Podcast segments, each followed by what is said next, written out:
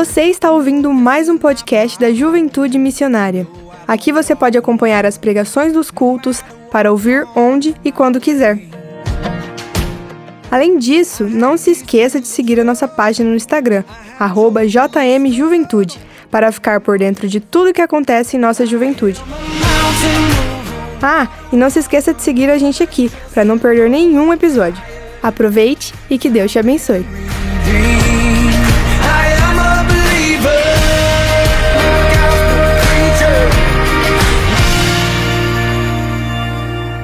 Estamos trabalhando uma mensagem que, se você não prestar atenção,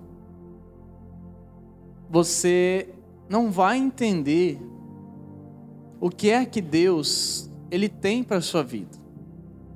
É muito importante isso, JM adolescentes. Quando a gente vem para o culto, existe uma mensagem que Deus quer colocar no teu coração. Mas você tem que estar tá focado para entender isso. Por quê? Preste bem atenção. Porque falsas crenças colocam sua vida em perigo. Preste atenção a isso. Falsas crenças colocam tua vida em perigo. Há adolescentes que creem em coisas que, gente, não tem nada a ver com a palavra de Deus. Se você está vindo aqui na igreja, na rede, você está aprendendo, ouvindo a mensagem, você não pode permitir que o diabo engane você. Você não pode permitir que ideias erradas enganem você. Tem adolescente, por exemplo, que acredita que Deus abandonou, literalmente. É uma falsa crença.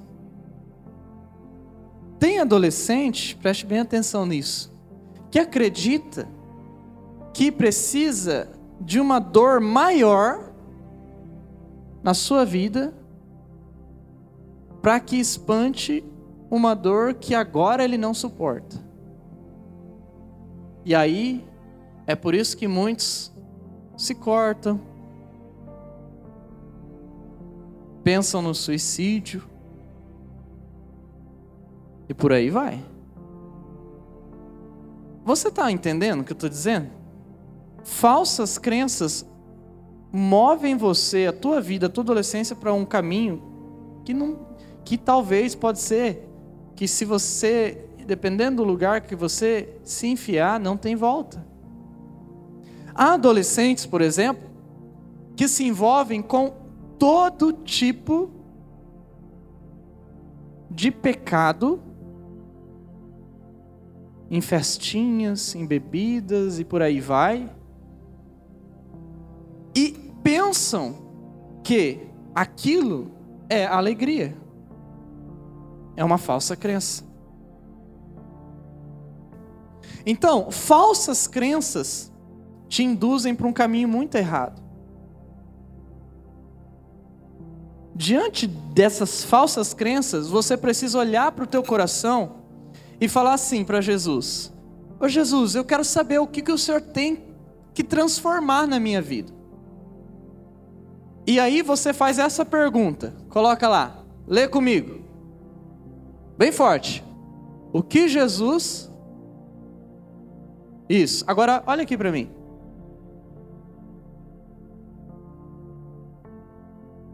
O que é que Jesus já transformou em sua vida? É importante você pensar isso. É importante você aqui nessa noite refletir sobre isso. Nós não estamos aqui para brincar. A gente não está aqui para fazer uma diversão. Para isso tem outros lugares. Então você tem que se perguntar: o que é que Jesus já transformou em minha vida? E hoje eu quero falar de uma transformação que Jesus fez na minha vida. Que talvez isso possa inspirar você.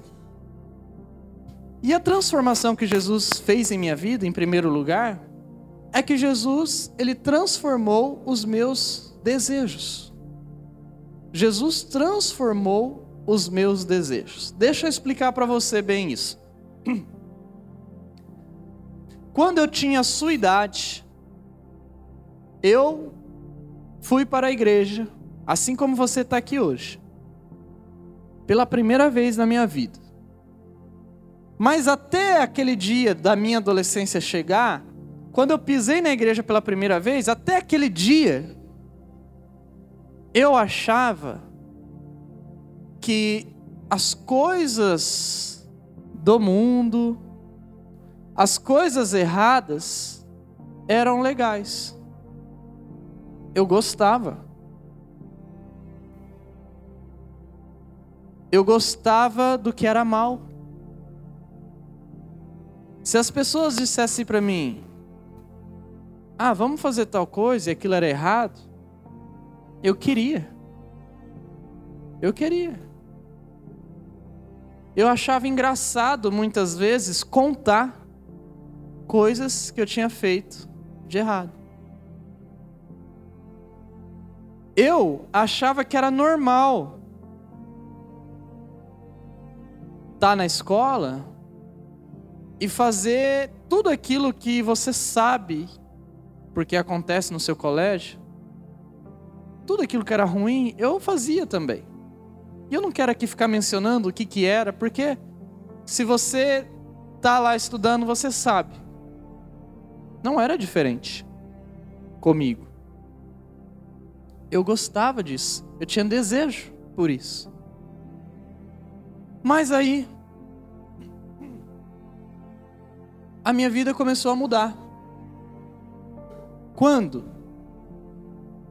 Quando eu vim para a igreja e eu escutei que havia um Deus que tinha uma vontade para minha vida.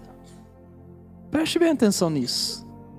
Talvez ainda há adolescentes aqui nesta igreja que não entenderam que Deus tem uma vontade para a sua vida que, que isso significa? Significa que você não deve viver somente aquilo que você está achando agora, nesse momento, que é o certo. Talvez você está fazendo um monte de coisa errada, até brigando com seu pai, com a sua mãe, ou com um monte de gente, porque você quer insistir que aquilo que você está fazendo é certo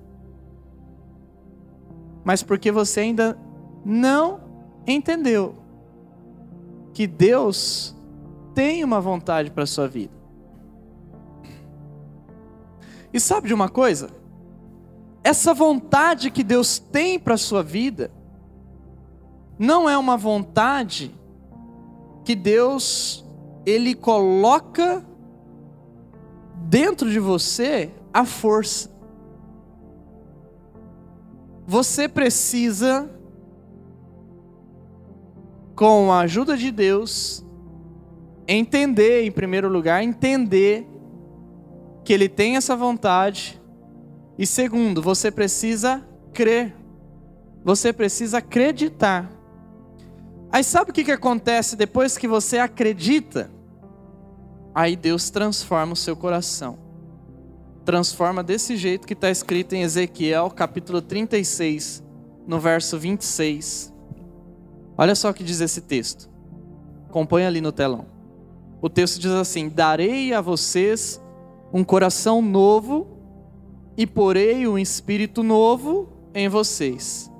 Tirarei de vocês o coração de pedra e lhes darei um coração de carne. Continua ainda nesse verso 26. Olha bem para esse versículo bíblico.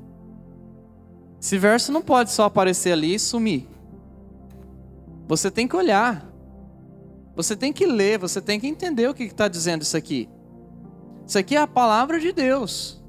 É Deus. Ele está dizendo: Eu vou colocar em você um coração novo. Eu vou trocar o teu coração. Eu vou tirar esse coração que é de pedra e quando que é um coração de pedra? Quando você, por exemplo, vem para a igreja, porque você acha legal, coisa e tal. Você ouve a palavra, mas quando você sai daqui, Satanás rouba a palavra do teu coração. E é como se você não tivesse ouvido nada. Coração de pedra. Então eu pergunto a você nessa noite: será que Deus precisa trocar o seu coração de pedra? Eu digo isso porque Deus precisou trocar o meu coração. Eu gostava de fazer o que era errado, mas Deus trocou meu coração e eu comecei a amar o que era o certo. Olha só o que diz o verso 27 no telão. verso 27 diz: Porei o meu espírito em vocês e os levarei a agirem segundo os meus decretos e a obedecerem fielmente as minhas leis. Mais uma vez, olha para esse texto, por favor. Sabe, a gente tem medo que você venha para a igreja, ouça essa palavra e não se atente para isso que está dizendo, é para o teu coração. A Bíblia, pessoal, não é uma coisa que ficou lá atrás, ela é para agora. Olha o que está dizendo o verso 27. Vou colocar o meu espírito em vocês. O que, que é isso? É que Deus vai morar em seu coração. E aí você vai começar a obedecer a Deus, ao Senhor. E aí, sabe o que, que acontece? Quando o Espírito mora dentro de você, quando o teu coração é trocado, acontece que você nunca mais peca com alegria, porque foi isso que aconteceu comigo. Eu nunca mais pequei com alegria. Antes, antes de que, antes de eu receber Jesus, antes de eu crer em Jesus, eu pecava, eu fazia o que era errado e eu gostava. Depois que eu falei assim para Jesus: Jesus, mora dentro do meu coração. Eu pequei, só que eu percebi assim: parece que eu não gosto mais do pecado. E de fato era isso. Eu errava e eu não gostava mais daquilo. Por isso, presta atenção. Se você gosta do pecado, ah, eu amo o pecado, eu gosto, nossa, e para mim nem é pecado, isso é um sinal que o teu coração ainda é um, é um coração de pedra. Mas se você, por um acaso, tem feito coisas erradas, você tem feito coisas que desagradam a Deus e você sabe que isso desagrada a Deus, e você sente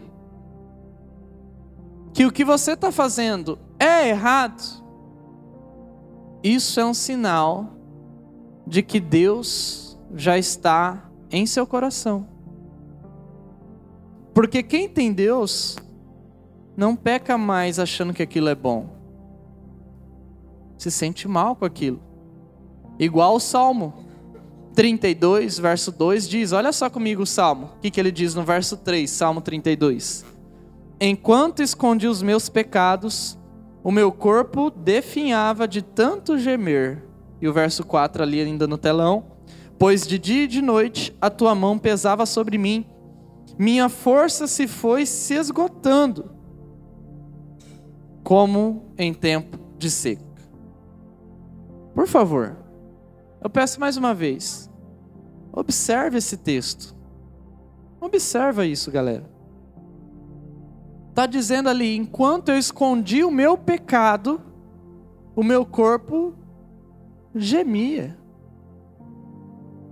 Será que existem adolescentes aqui que têm escondido pecados em sua vida, escondido erros, Talvez você tenha feito coisas que você sabe, isso não, não agrada ao coração de Deus.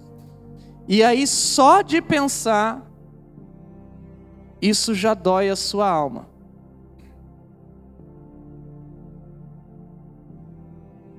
Vou dizer uma coisa para vocês.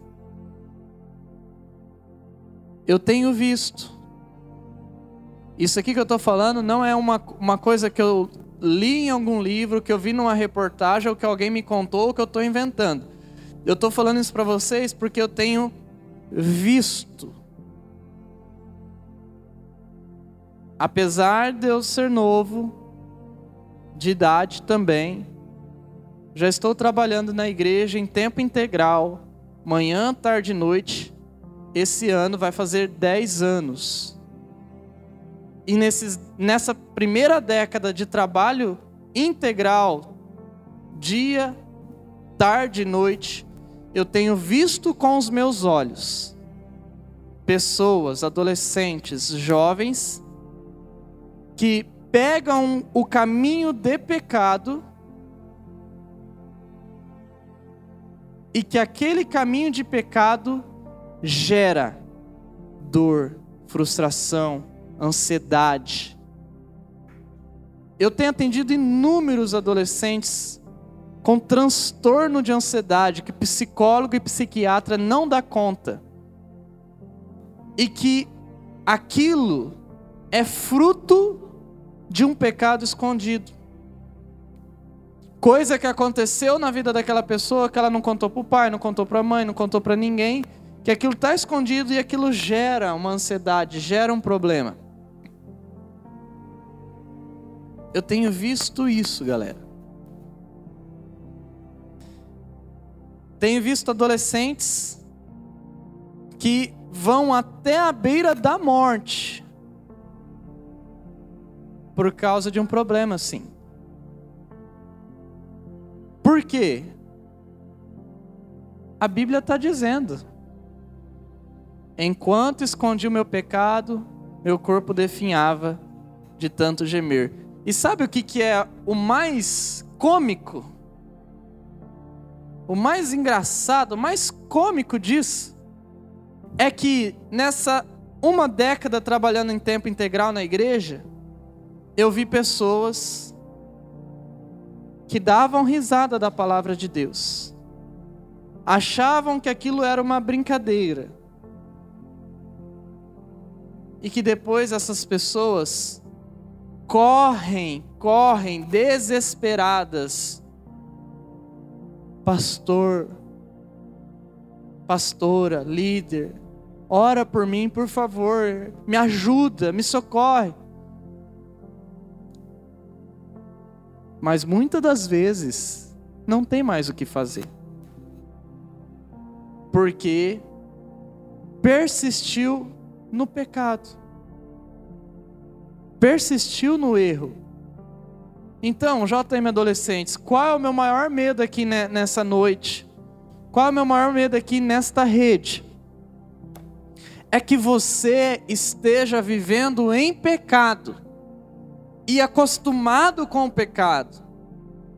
Que, por exemplo, você esteja viciado em pornografia, que você esteja vivendo em rebeldia contra o seu pai, contra a sua mãe, que você, sendo mulher, esteja é, vivendo, namorando, beijando outra mulher, que você, sendo homem, esteja ficando, namorando, beijando outro homem, que você esteja acostumado, que você acredita que o aborto é legal, que você acredita que todo mundo tem que viver do jeito errado. Esse é o meu medo, que você venha para esta igreja e você continue fazendo as coisas erradas. Por favor, eu peço atenção. O pecado bate a porta. O meu medo é que você saia daqui e vá usar droga, fume maconha, use cocaína, beba, fume, nem que não, não seja maconha, mas fume cigarro. Que você vá para festas, encha a cara, que você viva ficando, fazendo um monte de porcariada com a sua vida. Este é o meu medo. Que você não esteja levando a sério e que você ache que a vida é igual Netflix que você ache que o comportamento que você tem que ter é como o comportamento que você vê em séries. Se você vem para esta igreja, ouve a palavra, você sai daqui, o diabo rouba a palavra do teu coração, e você começa a viver no pecado, exatamente ao contrário que você está aprendendo e entendendo de Deus. Por favor, JM adolescentes, isso é muito sério. Por que é muito sério? Porque isto vale a tua vida. Não se engane, toda essa lista de pecado que eu falei, que nem vou conseguir mencionar, que você pode colocar, esses pecados não vão te fazer bem. Não acredite nisso. Qualquer hora dessa você vai entrar numa depressão, você vai entrar numa ansiedade, você vai entrar numa tristeza, você não vai dar certo. Por quê? Porque o pecado nunca dá certo. E pessoal, como que a gente sabe disso? Porque a história se repete, ano após ano, ano após ano, a história se repete. Se repete. Pastor, mas hoje em dia você não pode falar contra o aborto. Pastor, mas hoje em dia você não pode falar contra a homossexualidade. Pastor, mas hoje em dia você não pode falar contra as drogas. Pastor, mas hoje em dia você não pode falar contra a pornografia. Pastor, mas hoje em dia você não pode falar desse jeito. Tô nem aí. Se alguém quiser aqui gravar e, e mostrar lá na delegacia, pode ir. Quer me prender? Ó, aqui meus dois braços, pode me levar. E eu vou dar glória a Deus lá na cadeia. Porque esse mundo não vai dar certo desse jeito. E aí, este é o meu medo. Este é o meu medo. Que você não entenda isso. E que tua vida seja essa vida como de todo mundo. Sabe o que eu acho mais engraçado? Que as pessoas dizem assim: ah, eu não sou cristão porque é muito chato, é muito igual as coisinhas. Cara,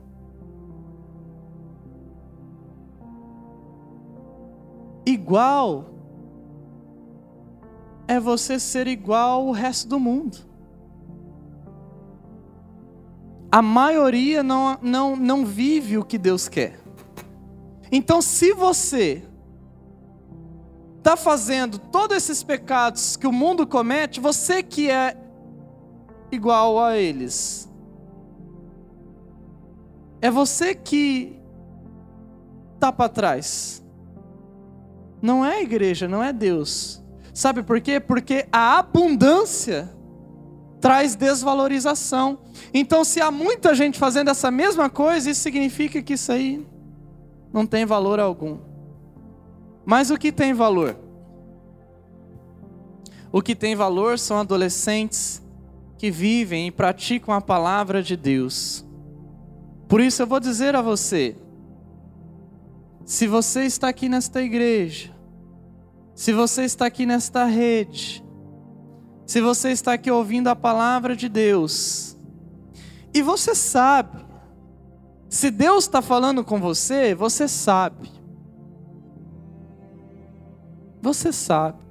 Você pode fingir, pode virar para lá, pode virar para cá, pode achar que você é o cara, que você é isso, que tá tudo de boa. Mas meu irmão, você sabe que é para você. Então, se você entende que é para você, conserta a tua vida. Conserta a tua vida.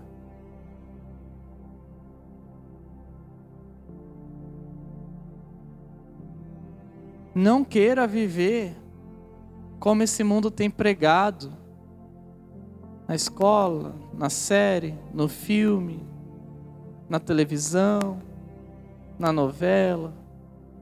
Por aí vai. Conserta a tua vida. Por que, que eu tenho que consertar a minha vida? Por que, meu mano? Você não veio do nada. É muito fácil entender isso.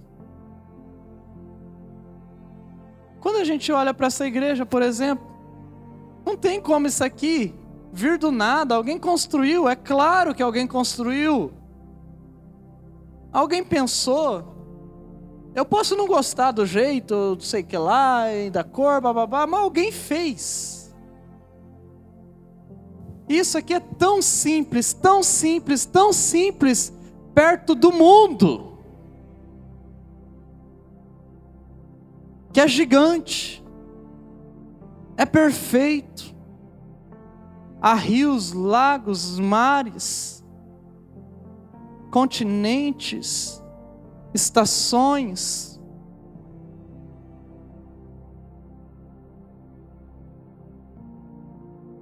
Angulação perfeita distância do sol perfeito, distância da lua perfeita, protegido por várias camadas. Tudo muito perfeito.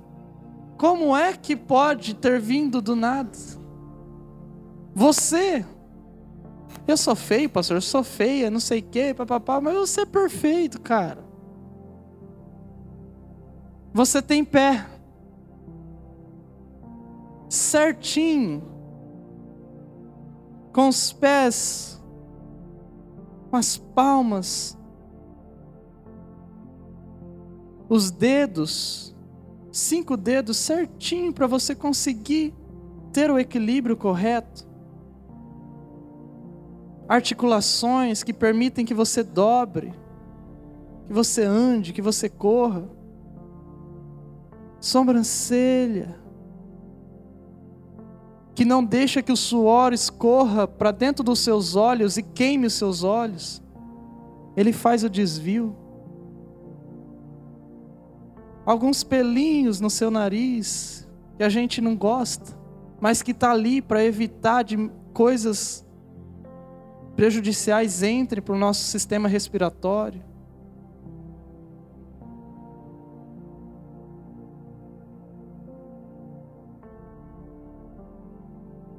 Você tem orelha.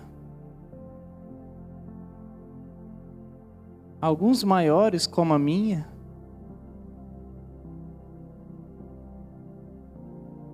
Mas certinho no formato da concha para que os, todo o sinal sonoro consiga entrar de uma maneira perfeita para que eu possa ouvir meus olhos, seus olhos, um sistema de recepção de luz que transforma-se em códigos na tua mente para fazer leitura do exterior. Fala para mim, você acha que isso aí veio do nada? Pá. Está por fora, cara. É Deus. E se existe um Deus, por que, que você vai viver do teu jeito? Porque se Deus te criou, Ele tem um manual da vida. E o manual da vida diz: olha, eu quero que você viva do jeito certo, que vai te trazer alegria de verdade, felicidade de verdade. Eu criei você homem, eu criei você mulher, eu criei você desse jeito. Não é para você trocar isso. Eu criei você para ficar longe dessas porcarias que o mundo cria. Ele é o dono da vida, ele tem o manual. Por que, que você quer fazer do teu jeito e se acha o sabichão? Para. Para mim isso é muita burrice. Mas eu pequei demais, pastor. É aí que eu entendi que só Jesus pode me salvar. E você tem que entender também que só Jesus pode te salvar. Pastor, eu já vivi na pornografia, já fiquei com um monte de menina, já vivi na homossexualidade, já fui para o mundo das drogas, da bebida, enfim, qualquer coisa que você quiser colocar. Jesus é a tua, a tua solução.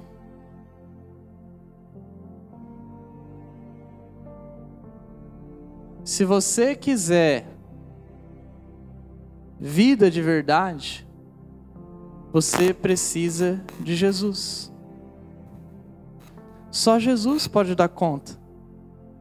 Só Ele. Tem que entregar teu coração, entregar tua vida. Tem que entregar tudo que você tem. Ah, pastor, mas eu gosto desse pecado. Tem que entregar. Tem que entregar. Pastor, por favor, para de falar sobre isso, senão todo mundo vai embora. Vá, pode abrir a porta lá bem alto, bem, bem grande. Pode abrir, João. Deixa bem aberto. Tem medo não, gente. Vou falar para meu pai, para minha mãe. Pai, você não conhece meu pai, pastor. Você não conhece minha mãe. Não quero conhecer também não.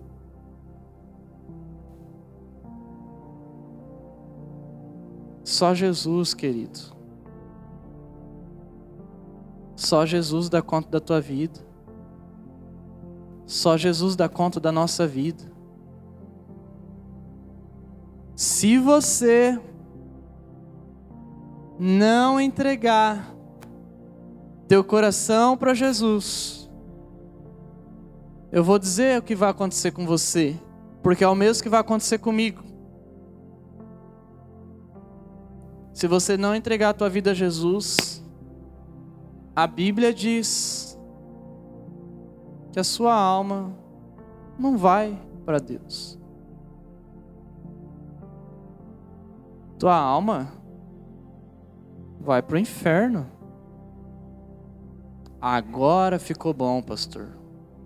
Falou de pecado, agora falou de inferno. Ah, pastor está querendo botar medo mesmo, né? É assim que é a religião. Bom, se você acha isso, pode ficar com o teu pensamento. O problema é seu e o problema é meu. A Bíblia diz, e eu não vou ficar escolhendo o texto da Bíblia para pregar para você.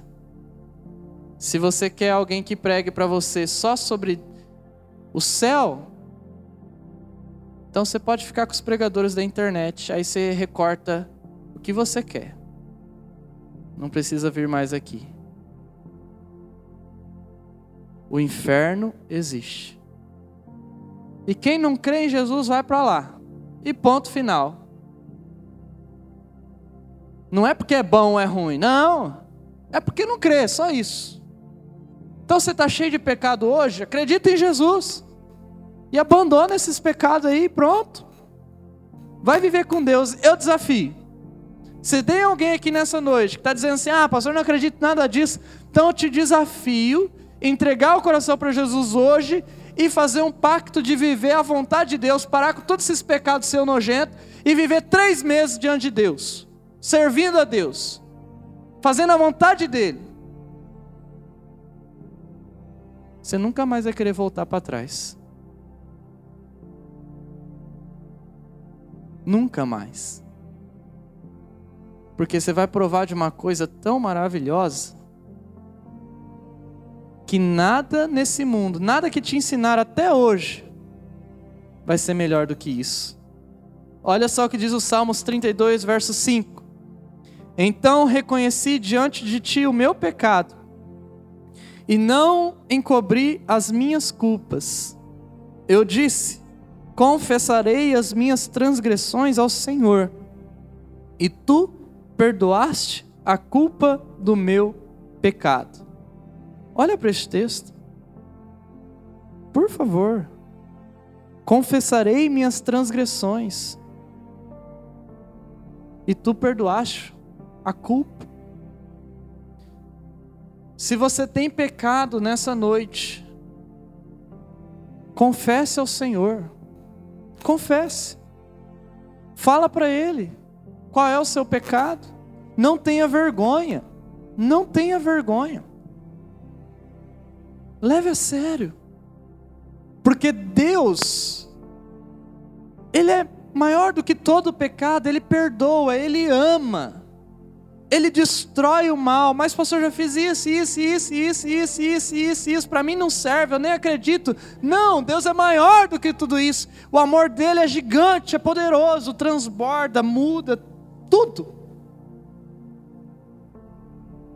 Quando eu aceitei Jesus no meu coração, galera, eu era uma pessoa cheia de pecados não confessados, cheia.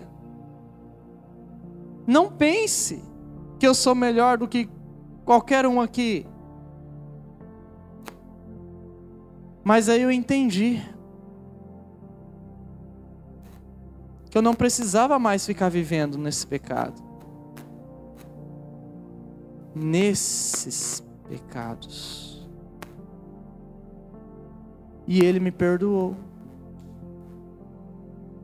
me perdoou de uma vez por todas. Jesus te ama. Jesus te ama.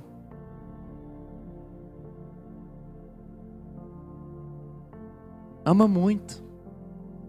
Ele ama tanto você que ele foi capaz de morrer na cruz do Calvário, ele foi capaz de derramar sangue, morrer de uma maneira horrível, crucificado. E ele morreu daquele jeito para que você pudesse viver. Era para você morrer daquele jeito. Mas ele morreu a sua morte. Ele morreu pelos seus pecados. Todos esses pecados que você está vivendo, você está vivendo à custa da morte de Jesus. Ele derramou perdão. Então você não pode mais viver isso. Essa é a vida que Deus tem para nós, JM adolescentes. E se a gente não viver isso, não adianta a gente dizer que é crente, que é cristão, que é da missionária, que é evangélico, que é da rede. Não adianta nada. É uma conversa fiada. Tudo que a gente está fazendo aqui não vale nada se a gente não viver a vontade de Deus é balela, não vale a pena. Então a pergunta: o que é que Jesus tem que transformar na sua vida? O que é que você quer que Jesus transforme em sua vida?